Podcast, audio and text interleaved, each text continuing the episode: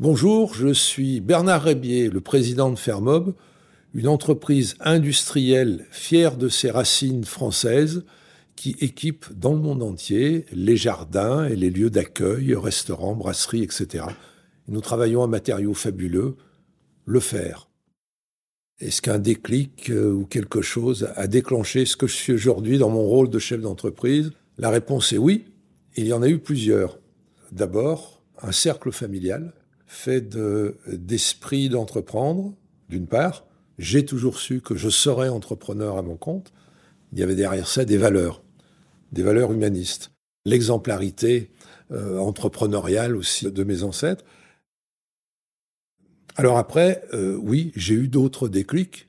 J'ai eu la fabuleuse chance euh, de faire mon secondaire dans une école révolutionnaire.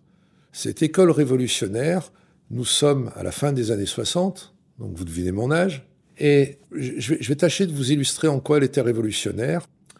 En fin d'année, nous élisons les délégués de classe. En 1967 ou 8, les délégués de classe, ce mot n'existe pas dans le monde de l'éducation en France. Il est né post-1968. Nous les élisons. Ils font une pré-rentrée. Symboliquement, ils déchirent le règlement de l'école. Ils déchirent le règlement. Et pendant trois jours, ces élus recomposent le règlement de l'école. Donc ça donne une conscience de la responsabilité absolument extraordinaire. Je ne connais pas d'organisation qui ait le courage de dire je déchire tout ce qui existe et je rebâtis de zéro en faisant confiance à des gens dont, a priori, quand on a 16 ou 17 ans, euh, qui sont euh, incompétents pour, euh, pour bâtir un règlement auquel la direction se conforme en toute liberté. Donc je pense que c'était une expérience tout à fait extraordinaire et, formatrice. De cette expérience, on déduit quoi? Alors des tas de choses. Mais moi, une première chose, la confiance qu'il faut avoir dans les hommes, dans les, euh, dans les autres, et qui est un fabuleux socle. Donc voilà un deuxième déclic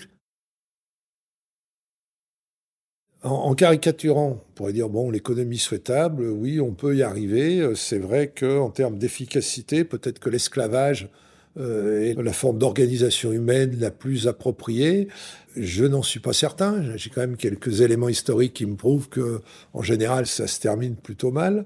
Je vais dire après, bon, euh, quelques convictions, euh, appelez-les humanistes, partageuses ou ce que vous voulez, qui me laissent penser que on est heureux que si on partage notre bonheur donc, je ne peux pas rendre euh, tous ceux qui m'entourent heureux.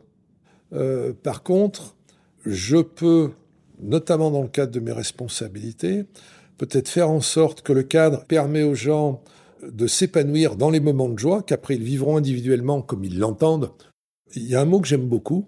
D'ailleurs, si vous venez me rendre visite dans mon entreprise, dans l'hall d'entrée, euh, il y a un certain nombre de phrases, mais au milieu, le premier mot qu'on voit, il y a un grand mot, c'est écrit merci en grand. La notion de gratitude, je trouve qu'elle est, elle est oubliée et que ce mot de merci qui montre que nous n'existons que par rapport aux autres, avec les autres, me paraît très important.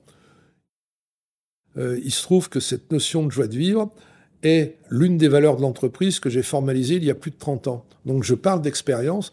Voilà 30 ans que j'ai formalisé des valeurs, parmi lesquelles la joie de vivre, et j'ai pu constater que cela fonctionnait. Je souris d'ailleurs quand j'entends au moment du Covid, beaucoup d'études et tout qui disent oui, il est très important d'avoir des valeurs dans une entreprise, ça peut être utile. Je pense qu'une des raisons qui font que nous avons plutôt réussi, surperformé, comme on dit, euh, y compris pendant les périodes de crise, et notamment parce que lorsque vous avez des objectifs quantitatifs, factuels, financiers, ben les circonstances peuvent faire que vous échouez par rapport à ces objectifs.